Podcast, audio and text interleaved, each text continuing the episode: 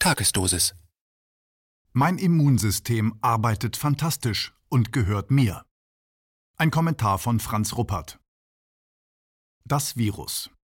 Bei einem Infektionsgeschehen gehören zwei Hauptfaktoren zusammen. Ein infektiöser Keim, Bakterie, Pilz, Virus, den man als Krankheitserreger bezeichnet. Ein Wirtskörper, zum Beispiel ein lebendiger menschlicher Organismus, der von einem potenziellen Krankheitserreger besiedelt wird. Was dabei an Infektionen, Krankheiten, Todesfällen herauskommt, hängt von der Art der Mikrobe und vom Immunsystem des Wirtskörpers ab, also von der Wechselwirkung zwischen den beiden. Bei der Corona-Pandemie haben wir als potenziellen Krankheitserreger ein Coronavirus. Coronaviren sind in der Virologie seit langem bekannt. Sie mutieren, wie alle Viren. Nun gab es anscheinend zu Ende des Jahres 2019 und zu Beginn des Jahres 2020 ein neuartiges Coronavirus, dessen Neuartigkeit wohl darin bestand, etwas veränderte Enterhaken zu haben, Spike-Moleküle, mit denen es sich Zugang zu den Zellen eines menschlichen Wirtskörpers verschaffen kann. Wenn es ihm gelingt, sich auf einem Wirtskörper anzusiedeln und sich dort zu vermehren, indem es in viele seiner Zellen eindringt, um diese zum Nachbau seiner genetischen Struktur zu veranlassen, dann kann es auch sein, dass die Wirtskörper diese neuen Viren ausscheiden, vor allem mit ihrer feuchten Atemluft. So kann dieser Typ von Coronavirus von einem Wirtskörper zum nächsten gelangen. Der Wirtskörper. Wenn wir den Wirtskörper betrachten, gibt es dort also drei Möglichkeiten eine oberflächliche Besiedelung des Wirtskörpers mit diesem Coronavirus, ein Eindringen dieses Virus in Zellen des Wirtskörpers, eine Replikation dieses Virus durch die Zellen des Wirtskörpers in großer Anzahl. Was davon stattfindet, hängt von der Reaktion des Immunsystems des Wirtskörpers ab. Das Coronavirus bleibt nur auf der Körperoberfläche, wenn die B-Zellen des Immunsystems in ausreichender Anzahl Antikörper produzieren, die verhindern, dass das Virus mit seinen Spikes in die Zellen eindringen kann. Dem Virus gelingt es, in Körperzellen einzudringen, aber die Zellen werden durch die sogenannten Helferzellen des Immunsystems so gestärkt, dass sie es von alleine schaffen, den Eindringling in Schach zu halten, ohne selbst dabei zugrunde zu gehen. Dem Virus gelingt es, Wirtszellen in großer Zahl zu entern, sie zur Replikation zu zwingen, sodass sich diese aus eigener Kraft nicht mehr dagegen wehren können. Dann treten die T-Killerzellen des Immunsystems des Wirtskörpers auf den Plan und töten diese vom Coronavirus infizierten Zellen. Nehmen diese Infektionen von Zellen durch den Virus überhand und kommen die T-Killerzellen mit dem Abtöten der infizierten Zellen nicht mehr hinterher, dann tritt noch eine vierte Stufe der Immunabwehr in Kraft, die Fresszellen. Diese zerstören nun sowohl die infizierten wie auch gesunde Zellen am Infektionsherd, zum Beispiel im Rachenraum oder in der Lunge. Das ist eine Ultima Ratio in der Absicht, durch lokale Zerstörung von Körpergewebe den Gesamtorganismus vor seinem Untergang zu retten. Das gelingt auch oft und der Wirtskörper braucht danach Zeit, sich von seinen Wunden zu erholen. Es können dabei auch Narben zurückbleiben. Das Verhältnis zwischen Erregern und Immunantwort. Weil es also um ein Verhältnis zwischen einem Virus und einem Wirtskörper geht, macht es keinen Sinn, einen Virus per se als neuartig, hochinfektiös oder gar tödlich zu bezeichnen. Das Coronavirus, wegen dem die Pandemie ausgerufen wurde, wurde gleich zu Beginn als Erreger einer schweren Atemwegserkrankung definiert. SARS gleich Severe Acute Respiratory Syndrome. Das ist insofern irreführend, weil damit die Vorstellung entsteht, dieser Erreger könne und werde immer und überall schwere Atemwegserkrankungen hervorrufen. Das ist aber nur unter der Voraussetzung der Fall, wenn das Immunsystem eines Wirtskörpers auf all seinen vier Stufen der Abwehr völlig versagt, also den Erreger durch die B-Zellen nicht vor dem Eindringen in Körperzellen hindert, den Körperzellen durch die Unterstützung der Helferzellen nicht ausreichend Doping gibt, es den Killerzellen nicht gelingt, überforderte infizierte Zellen schnell genug zu töten, die Fresszellen nicht nachkommen, lokale Infektionsherde einzudämmen und bei ihren Aktionen großflächige Zerstörungen von Zellgewebe vorzunehmen, um den Rest des Organismus vor dem Untergang zu bewahren. Wenn es also bei diesem Coronavirus zu einer Coronavirus-Erkrankung, Coronavirus Disease, Covid, kommt, zeigt dies zunächst nur, dass alle notwendigen Stufen der Immunabwehr eines Wirtskörpers hochaktiv sind. Nur wenn letztlich alle Eindämmungsversuche des Immunsystems scheitern, die Ausbreitung des Virus in den Wirtszellen zu unterbinden, kann es zu einem Totalversagen beim Wirtskörper kommen. Wie häufig dies geschieht, hängt von verschiedenen Bedingungen ab. Genereller Immunstatus des Wirtskörpers, der insbesondere durch sein hohes Lebensalter bedingt sein kann. Sonstige Belastungen des Immunsystems des Wirtskörpers durch andere Faktoren wie zum Beispiel Gifte in der Atemluft, der Nahrung, bereits bestehende Erkrankungen, zwischenmenschliche Konflikte etc., also alles, von dem bekannt ist, dass es das menschliche Immunsystem schwächt und in seinen Aktivitäten blockiert. Hierbei spielen auch falsche medizinische Behandlungen und psychische Stress- und Traumafaktoren eine große Rolle. Corona-Kranke und Tote ob es überhaupt eine spezifische Coronavirenerkrankung Covid-19 gibt, ist insofern fraglich, weil die Symptome, auf welche hier Bezug genommen wird, Entzündungen im Mund-, Rachen- und Lungenbereich, auch durch andere Ursachen, zum Beispiel Bakterien oder Influenzaviren, hervorgerufen werden können.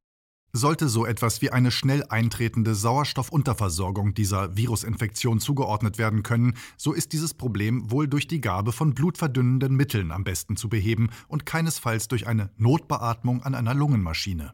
Auch ist die Zuordnung eines Todesfalles zu diesem Coronavirus so lange willkürlich, solange kein Obduktionsergebnis für den jeweiligen Toten vorliegt, was wohl in den seltensten Fällen geschieht. Selbst bei den jährlichen Influenzawellen wird die Zahl der Grippeopfer nicht durch Obduktionen im Einzelfall bewiesen, sondern durch eine summarische Einschätzung der sogenannten Übersterblichkeit grob abgeschätzt. Umgekehrt kann damit auch nicht festgestellt werden, wie viele Menschen aufgrund einer freiwilligen Grippeschutzimpfung nicht erkranken oder tatsächlich vor dem Tod gerettet werden. Die Angabe von Todeszahlen im Zusammenhang mit Corona ist also nichts weiter als wüste Spekulation. Die Rolle der Medizin Grundsätzlich bedenklich sind medizinische Behandlungen, die das Immunsystem in seiner Arbeit behindern und schwächen. Dazu gehören das Fiebersenken, weil die generelle Erhöhung der Körpertemperatur dazu dient, die Aktivität des Immunsystems zu steigern. Nach der Faustregel 1 Grad höhere Körpertemperatur ist gleich 100% Steigerung der Aktivität der Immunabwehr den Abtransport von infizierten und getöteten Zellen verhindern, zum Beispiel durch Medikamente, welche den Husten unterdrücken und das Laufen der Nase blockieren. Generell immunsuppressive Medikamente, welche Entzündungen schnell wegmachen. Im speziellen Fall von Corona scheint das auch Chloroquin zu sein, wenn es Menschen verabreicht wird, die wegen ihrer Malariaresistenz bestimmte Eiweiße nicht vertragen. Auch der Erwartungseffekt spielt eine Rolle. Menschen, denen gesagt wird, sie hätten ein wirksames Medikament erhalten, werden gesund, auch wenn in diesem Medikament kein Wirkstoff enthalten ist. Das nennt man den Placebo-Effekt. Und umgekehrt werden Menschen hoffnungslos und geben sich auf, wenn ihnen ein Arzt sagt, sie hätten zum Beispiel bei dieser Krebsdiagnose nur noch ein halbes Jahr zu leben. Das wird als Nocebo-Effekt bezeichnet. Damit eine Infektionserkrankung nicht schwerwiegend wird oder gar tödlich endet, muss die Medizin also vor allem Wege finden, das Immunsystem zu stärken und damit die Selbstheilungskräfte des Wirtskörpers zu fördern. Es macht bereits einen Unterschied, wenn ich jemandem sage, du bist schwer krank, oder ihm mitteile, dein Immunsystem ist im Moment hochaktiv, um dich wieder gesund zu machen. Ersteres schwächt, letzteres stärkt das Immunsystem. Eine hoffnungsgebende Botschaft fördert den bewussten wie unbewussten Abwehrkampf eines Menschen gegen eine Infektion. Gleiches gilt zum Beispiel auch für psychische Erkrankungen. Menschen, denen die Diagnose Schizophrenie zugeschrieben wird, mit der Botschaft, das sei genetisch bedingt und eine Dauermedikation sei vonnöten, geraten in ihrem Leben immer weiter in eine Abwärtsspirale. Macht man sich hingegen zusammen mit ihnen auf die Suche nach der lebensgeschichtlichen Ursache ihrer Symptome, schöpfen sie wieder Hoffnung und werden auch wieder gesund. Ist das inzwischen alles unbekannt? Zufällig erhalte ich die Tage über einen E-Mail-Austausch den Hinweis auf eine Internetseite von T-Online. Hier steht ein Beitrag, datiert auf den 27. November 2019, mit dem Titel Was ist eine Virusinfektion und wann ist man ansteckend? Weitgehend sachlich informierend steht da unter anderem Folgendes. Erkältungsviren, Zitat, werden beim Husten und Niesen als Aerosol in der Luft verteilt und gelangen so leicht zu anderen. Bekommt man Viren in den Mund, ist das kein Problem, denn man schluckt sie mit dem Speichel herunter und die Magensäure zerstört die Erreger. Deswegen ist es unproblematisch, zum Beispiel aus dem Glas eines anderen zu trinken, der erkältet ist. Auch Küssen ist deshalb an sich ungefährlich. Dabei kann es allerdings passieren, dass Tröpfchen des Erkälteten beim Sprechen in die Nase oder Augen seines Gegenübers gelangen. Das sind nämlich die eigentlichen Einfallstore für Viren aus der Luft. Wann ist man ansteckend? Die Inkubationszeit von einem Erkältungsinfekt liegt meist zwischen einem und vier Tagen. Das heißt, man steckt sich beispielsweise mit Rhinoviren an und 24 Stunden später können erste Symptome wie Schnupfen, Halskratzen oder Abgeschlagenheit auftreten. Sobald Symptome wie Schnupfen, Niesen und Husten da sind, besteht Ansteckungsgefahr für andere. Man sollte daher Abstand halten und auf den Händedruck verzichten. Niesen und husten Sie nicht in die Hand, sondern in die Armbeuge oder ein Taschentuch. Sobald die Nase nicht mehr läuft und damit die Akutphase überwunden ist, ist auch die Ansteckungsgefahr gebannt. Ein virusbedingter Erkältungsinfekt dauert rund sieben Tage. In der Regel ist man nur in den ersten Tagen ansteckend. Vermehrung von Viren. Hat das Virus eine Wirtszelle gefunden, beginnt es mit der Einnistung. Zunächst heftet es sich an die Zelloberfläche an. Die Virushülle verschmilzt dann mit der Zellwand und das Virus schleust seine Erbinformation in die Zelle ein. Diese produziert anschließend neue Viren, die daraufhin freigesetzt werden. Das Immunsystem kann verhindern, dass Viren an Zellen andocken. Dazu besetzen die Antikörper der Immunzellen die entsprechenden Rezeptoren der Viren und blockieren sie. Bereits befallene Wirtszellen geben einen Botenstoff an die umliegenden Zellen ab, der dort bei einem Virenbefall die Vermehrung hemmt. Außerdem werden Immunzellen angelockt, die die befallenen Zellen zerstören. Auf diese Weise entledigt sich der Körper nach und nach der Krankheitserreger ganz von selbst und die Infektion klingt ab. Eine Grippe ist so meist nach etwa zwei Wochen überstanden, ohne dass eine Behandlung notwendig ist. Einige Erreger kann der Körper jedoch nicht allein abwehren. Dazu gehört beispielsweise das Ebola-Virus, das die Zellen so schnell zerstört, dass das Immunsystem nicht Schritt halten kann. Zitat Ende. Nun ist mittlerweile bekannt, dass dieses neuartige Coronavirus nicht das Risikopotenzial des Ebola-Virus hat. Dennoch stehen am 20. Juni 2020, den Tag, an dem ich diese Internetseite aufrufe, neben dem Artikel vom 27. November 2019 Meldungen wie Zitat Risikoradar beweist. In diesen Landkreisen steigen Corona-Fälle sprunghaft an. Zitat Ende. Oder Zitat Corona-Ausbruch. In diesen Marken steckt Fleisch aus der Tönnies-Fabrik. Zitat Ende. Ist diese Verwirrstrategie Absicht, um den Lesern der T-Online-Internetseite noch den letzten Rest rationalen Denkens zu nehmen? Die Rolle der Testungen. Der Nachweis des Coronavirus in der derzeitigen Pandemielage findet durch einen PCR-Test statt. Dieser Test kann nur sagen, ob Bruchstücke der RNA dieses Virus mit einer gewissen Wahrscheinlichkeit vorhanden sind oder nicht. Positiv gleich Coronavirus-Bruchstücke sind vorhanden. Dieser Test kann dabei aber nicht unterscheiden zwischen einer oberflächlichen Besiedlung des Virus bei einem Wirtskörper, einer bereits stattfindenden Infektion des Wirtskörpers, dem Grad der Infektion eines Wirtskörpers, der Erkrankung eines Wirtskörpers und einer bereits überstandenen Infektion. Dieser Test kann also nicht unterscheiden, ob die RNA-Struktur des Virus vorhanden ist, weil der Wirtskörper gerade frisch von diesem Coronavirus besiedelt ist, oder ob die RNA-Bruchstücke als Folge einer überstandenen Infektion von Zellen noch da sind. Er kann also zwischen Coronaviren mit dem Potenzial der Neuinfektion und solchen, die durch die Wirkungen des Immunsystems bereits unschädlich und tot gemacht sind, nicht differenzieren. Im Kot eines Menschen noch nachweisbare Virenbruchstücke sind nicht infektiös. Um herauszufinden, ob jemand bereits eine Coronavirus-Infektion durchgemacht und daher auch Antikörper gegen dieses Virus gebildet hat, braucht es einen speziellen Test, der durch eine Blutentnahme feststellt, ob dort Antikörper gegen dieses Coronavirus nachweisbar sind. Selbst dann ist aber nicht sicher, ob hier eine Immunität genau gegen dieses Coronavirus vorliegt oder nicht auch gegen ein anderes Virus aus der Corona-Familie. Auf jeden Fall ist es eine völlig kurzschlüssige Argumentation zu sagen, ein positiver PCR-Test sei ein eindeutiger Hinweis auf eine Infektion und ein Zeichen einer Erkrankung der getesteten Person. Hier wird die Rechnung wiederum völlig ohne den Wirt, das heißt dessen Immunabwehr, gemacht. Selbst hochbetagte Menschen können PCR positiv getestet werden, aber dennoch pumperl gesund sein, wie man das hier in Bayern sagt. Maßnahmen, die Stress und Trauma bewirken. In der Corona-Pandemie 2020 wird das Schwergewicht auf Maßnahmen gelegt, die eine Übertragung des Virus von Mensch zu Mensch, vor allem durch Tröpfchen in der Ausatemluft, verhindern sollen. Daher werden Abstandsregeln, Mund- und Nasenschutz, Verhinderung von zwischenmenschlichen Kontakten, häufige Desinfektion von Händen angeordnet. Das mag in manchen Fällen zwar eine Weiterverbreitung dieses Coronavirus verhindern, ist aber insofern naiv, wenn dieses Virus so hochinfektiös ist, dass es sich in Windeseile bereits über den gesamten Globus verbreitet hat. Diese Eindämmungsstrategie würde auf Dauer auch niemals funktionieren, wenn dieses Virus dauerhaft hochinfektiös bliebe, weil dann immer wieder an irgendwelchen Stellen neue Infektionsherde auftreten können, von denen man theoretisch annehmen muss, dass sie sich erneut zu einem Flächenbrand ausweiten können. Das Unschädlichmachen des Krankheitspotenzials des Corona-Pandemie-Virus, das offiziell SARS-CoV-2 genannt wird, kann also alleine das jeweilige individuelle Immunsystem und insgesamt das Immunsystem eines ganzen Kollektivs leisten. Indem es dieses Coronavirus erkennt, seine Immunabwehr gezielt darauf einrichtet, schützt ein Mensch sich selbst vor einer möglichen Infektion und möglichen Krankheiten. Er hilft dadurch, auch anderen nicht anzustecken.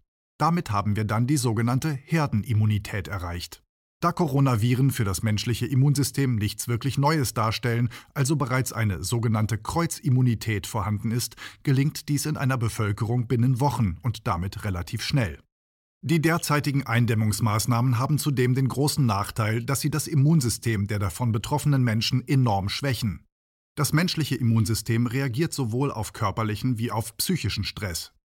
Angst versetzt einen Menschen in Stress.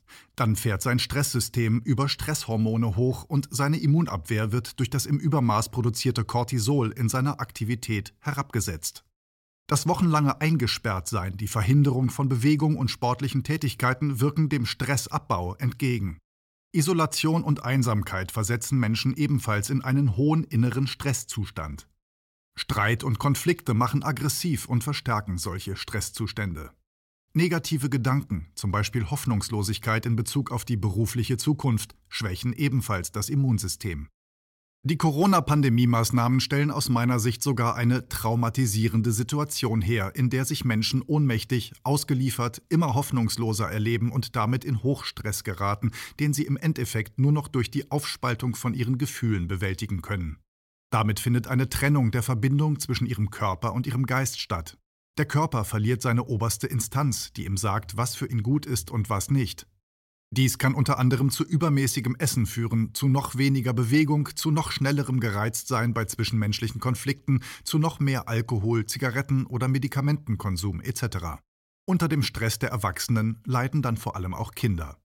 Kurzum, die Pandemie-Eindämmungsmaßnahmen rufen, je länger sie dauern und je weniger deren definitives Ende in Aussicht gestellt wird, unabhängig von dem Coronavirus immer mehr Gesundheitsschäden auf den Plan. Sie hindern die Menschen an einer sachgerechten Auseinandersetzung mit ihren sonst vorhandenen Problemen, Konflikten und Krankheiten.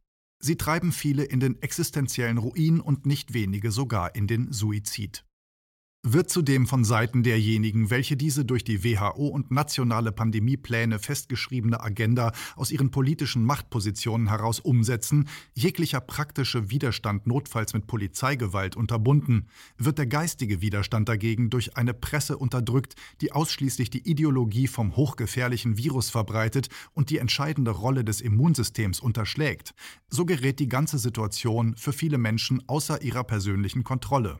Sie werden dann entweder aggressiv und rebellisch oder rutschen in eine depressive Lethargie ab.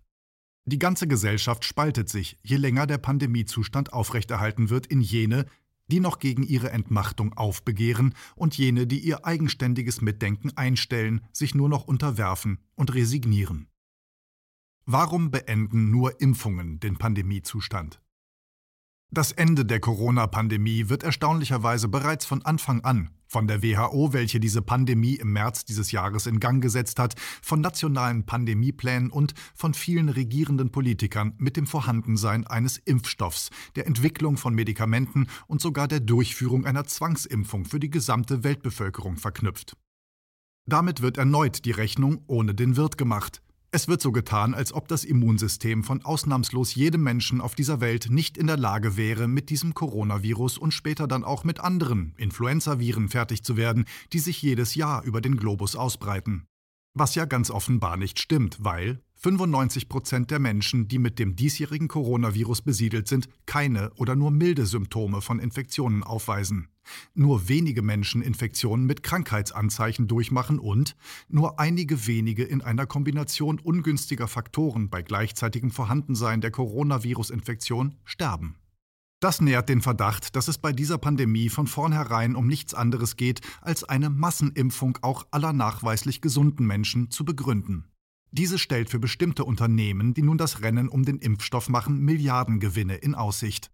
Für diesen Zweck können dann auch die Schäden, welche diese Pandemie hervorruft, gar nicht groß genug sein. Denn nur durch eine solch konsequente Rücksichtslosigkeit auf die Lebens- und Freiheitsbedürfnisse aller entsteht dann in der Bevölkerung ein ausreichend hoher Druck, die Impfung als der Weisheit letzter Schluss zu akzeptieren. Für diese Corona-Pandemie und für alle weiteren Influenza-Epidemien, welche jedes Jahr neu über diesen Globus hinwegfegen werden. Enteignung meines Immunsystems durch Impfungen? Dabei können Impfungen ja nur auf das menschliche Immunsystem Einfluss nehmen. Ob sie das in einer Weise tun, dieses Immunsystem tatsächlich in seiner Arbeit zu unterstützen, oder ob sie sein Wunderwerk im Gegenteil sogar behindern und schädigen, ist eine noch völlig ungeklärte Frage. Tendenzen in der Impfstoffforschung, das Immunsystem der geimpften Menschen nicht nur wie bisher mit toten Erregern in seiner Aktivität anzuregen, sondern sogar gentechnisch zu manipulieren, sind höchst alarmierend. Dr. Wolfgang Wodak warnt, Zitat, bei einigen der geplanten oder bereits laufenden klinischen Studien wird also in die genetischen Prozesse der zellinternen Kommunikation eingegriffen, damit unsere Körperzellen neue Stoffe produzieren, die bisher von außen über Impfungen zugeführt wurden. Unsere Zellen sollen zu Bioreaktoren für eine interne Impfstoffproduktion umprogrammiert werden. Zitat Ende. Unter der Hand wird bei der Besprechung der Entwicklung dieser RNA-basierten Impfstoffe zugegeben, dass SARS-CoV-2 doch nicht so ganz neuartig ist, wie immer behauptet wird.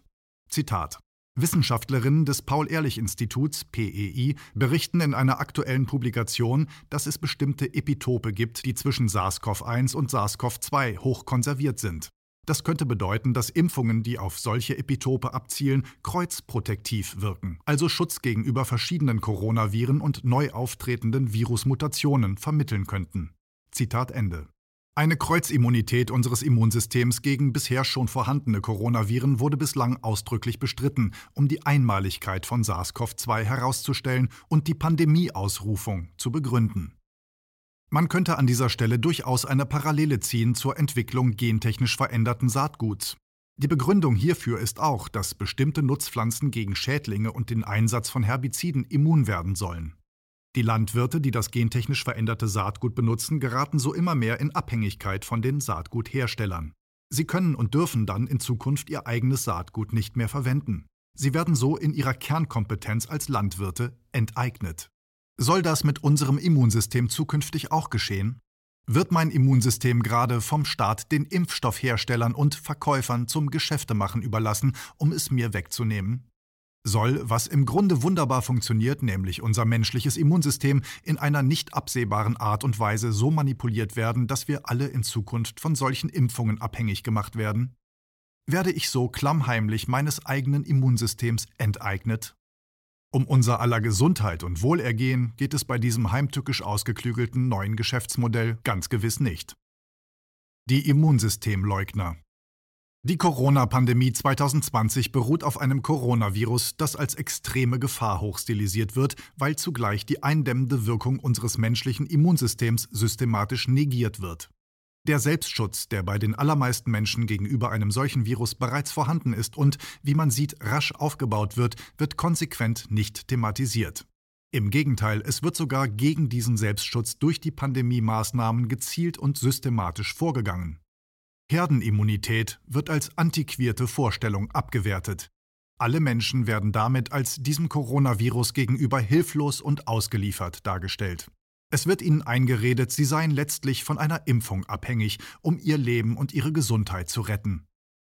Die Initiatoren der Corona-Pandemie 2020 sind nach meiner Ansicht also Krankheits- und Todesratenerfinder, Panikmacher und Immunsystemleugner. Sie haben sich, wer von ihnen bewusst und wer eher unbewusst sei dahingestellt, gemeinsam dazu verschworen, das Immunsystem von uns Menschen systematisch kleinzureden und zusätzlich sogar noch zu schwächen. Sie wollen uns ihre modernen Impfungen verkaufen und damit die Staatskassen in gigantischem Umfang plündern, was ja bereits schon begonnen hat. Zur Durchsetzung dieser neuen Geschäftsidee nehmen sie sogar die aus ihrer Sicht nur vorübergehenden immensen ökonomischen Kosten für die derzeit noch relativ gesunden Volkswirtschaften in Kauf. Ob diese parasitäre Rechnung gegen den Wirtskörper, hier also einen gesunden Staat mit gesunder Ökonomie, aufgehen wird, steht durchaus in den Sternen. Vielleicht bricht dieser ganz spezielle Wirtskörper unter der gigantischen Schuldenlast, verursacht durch Impfstoffgeschäftemacher-Viren, schon bald zusammen und ist dann pleite und verliert seinen inneren Zusammenhalt. Wer Babys, Kleinkinder, Schulkinder, Jugendliche, Studierende, Arbeiter, Angestellte, Mütter und Väter, alte und kranke Menschen so umfassend traumatisiert, traumatisiert auch eine ganze Gesellschaft. Abdriften in den Wahn. Wenn jemand einen Krieg gegen Viren führt, die per Definition keine eigenständigen Lebewesen sind, sondern nur in Wirtskörpern überleben können, dann ist dieser Kampf immer auch ein Feldzug gegen lebendige Organismen, also gegen uns Menschen. Auf der Hexenjagd nach diesen ominösen Viren werden im Extremfall Menschen getötet. Eine Gesellschaft, die den Pfad der rationalen Argumentation verlässt und solch wahnhaften Vorstellungen eines vermeintlich unberechenbaren Killervirus folgt, in der sich dann Gläubige und Ungläubige in Bezug auf Corona erst mit Worten und dann mit Waffen bekämpfen, hat keinerlei lebenswerte Zukunftsperspektive. Das sollten gerade die Menschen hier in Deutschland aus leidvoller Erfahrung mit Faschismus und Kommunismus gelernt haben. Es gibt sie ja immerhin noch, die Stimmen vernünftiger Wissenschaftler. Zitat SARS-CoV-2 ist gar nicht so neu, sondern eben ein saisonales Erkältungsvirus, das mutiert ist und wie alle anderen Erkältungsviren im Sommer verschwindet, was jetzt auch fast überall auf der Welt beobachtbar ist. Zitat Ende. So Professor Dr. Beda M. Stadler, seines Zeichens in seinem Fachgebiet ein gut vernetzter Immunologe. Wenn aber in Gesellschaften statt seriösen Virologen, Infektiologen und Immunologen nur noch ein paar von den Pandemiemachern bezahlte und ausgelobte Virologen das Sagen haben, dann gehen bald überall die Lichter aus. Warum machen so viele weltweit mit? Dass die Argumente der Pandemiemacher den normalen wissenschaftlichen Standards nicht genügen, ist nach drei Monaten Auseinandersetzung mit Corona offensichtlich. Jeder, der ein bisschen mitdenkt, erkennt die Manipulation bei den Zahlen und Statistiken, die Widersprüche und Ungereimtheiten bei den Tests und die Willkür bei den Maßnahmen. Warum machen aber dennoch so viele mit und setzen sich zum Beispiel diese unsäglich hässlichen Masken auf, deren Wirkungsgrad gegen Null, wenn nicht sogar gegen minus fünf geht? Die Androhung staatlicher Ordnungswidrigkeitsstrafen bis zu 25.000 Euro und ganzer Betriebsschließungen verfehlt hier ihre Wirkung natürlich nicht. Was jedoch vor allem wirkt, ist das beständige Trommelfeuer an Panikmache, mit dem die Virusgefahr auf allen Kanälen der Mainstream-Presse großgeredet und bis ins kleinste Detail ausgewalzt wird. Das Erzeugen von Panik hat sogar bei denen Wirkung, die selbst keine Angst um ihre Gesundheit und ihre Leben haben. Ich habe es selbst bei mir erfahren, dass meine intellektuelle Distanz mir zunächst nicht geholfen hat, angesichts der Überflutung mit Paniknachrichten emotional nicht auch verunsichert zu werden.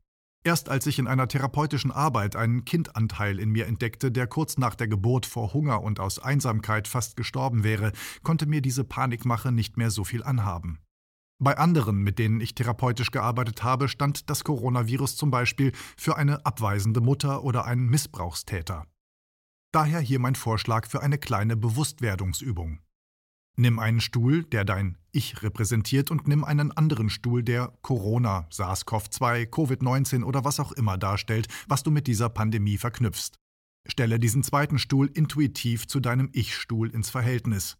Dann beginne mit einem der beiden Stühle. Setz dich darauf und spüre, was auftaucht. Wenn es zuerst der Ich-Stuhl war, dann wechsle danach auf den Pandemiestuhl und spüre, was dort auftaucht.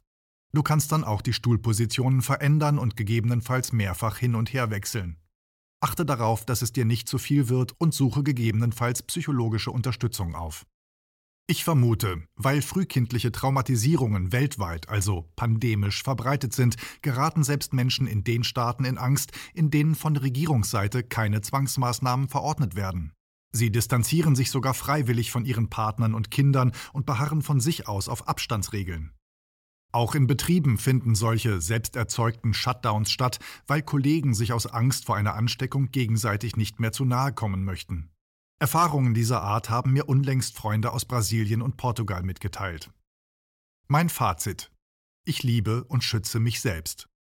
Weil ich mittlerweile begriffen habe, worum es geht, habe ich auch keine Angst mehr davor, von der Mainstream-Meinung ausgeschlossen zu werden.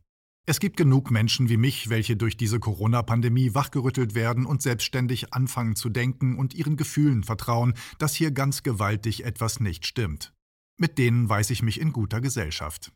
Eigentlich kann auf diesen global traumatisierenden Irrsinn und die daraus entstehende Übergriffigkeit nur die Antwort sein, ich habe immer noch mein eigenes Immunsystem, das mir in Bezug auf dieses Coronavirus wunderbare Dienste leistet und auch zukünftig leisten wird. Wenn ich ärztliche oder psychologische Hilfe brauche, dann melde ich mich. Und nein, danke, diese Corona-Impfung brauche ich mit Sicherheit nicht. Um mein körperliches wie psychisches Immunsystem in der Zwischenzeit nicht weiterhin zu unterminieren, bis dieser Pandemiespuk wieder vorbei ist, lasse ich es mir so gut wie möglich gehen. Ich mute meinen Augen nicht die Panikbilder in den Mainstream-Medien zu. Ich verschließe meine Ohren gegen das Trommeln der Panikmacher. Auch eine übertriebene Angstmache von manchen, die jetzt im Widerstand sind, tut mir nicht gut. Ich versuche, mir meinen gesunden Menschenverstand zu bewahren, indem ich mitdenkend Sachbücher lese nach dem alten Kantschen Motto der Aufklärung. In einem Artikel der Berliner Monatsschrift schreibt Immanuel Kant im Jahr 1783, Zitat, Nicht am Mangel des Verstandes, sondern der Entschließung und des Mutes liegt, sich seiner ohne Leitung eines anderen zu bedienen. Sapere aude. Habe Mut, dich deines eigenen Verstandes zu bedienen, ist also der Wahlspruch der Aufklärung. Faulheit und Feigheit sind die Ursachen, warum ein so großer Teil der Menschen, nachdem sie die Natur längst von fremder Leitung freigesprochen, dennoch gerne zeitlebens unmündig bleiben, und warum es anderen so leicht wird, sich zu deren Vormündern aufzuwerfen. Es ist so bequem, unmündig zu sein. Habe ich ein Buch, das für mich Verstand hat, einen Seelsorger, der für mich Gewissen hat, einen Arzt, der für mich die Diät beurteilt und so weiter, so brauche ich mich ja nicht selbst zu bemühen. Ich habe nicht nötig zu denken, wenn ich nur bezahlen kann. Andere werden das verdrießliche Geschäft schon für mich übernehmen. Zitat Ende. Ich tue also selbst fortan nur noch das, was mir und meinem Immunsystem gut tut. Ich bewahre mir meine persönliche Lebensfreude an dem, was mich unmittelbar an Lebendigem umgibt. Ich kläre sachlich auf, was aus meiner Sicht Wirklichkeit und was Wahn ist. Ich gehe gerne in den Dialog mit anderen, die zuhören und selbst denken wollen. Wirkliche Gesundheit und wahre mitmenschliche Solidarität gibt es nur dort, wo es auch die Liebe zur Wahrheit gibt.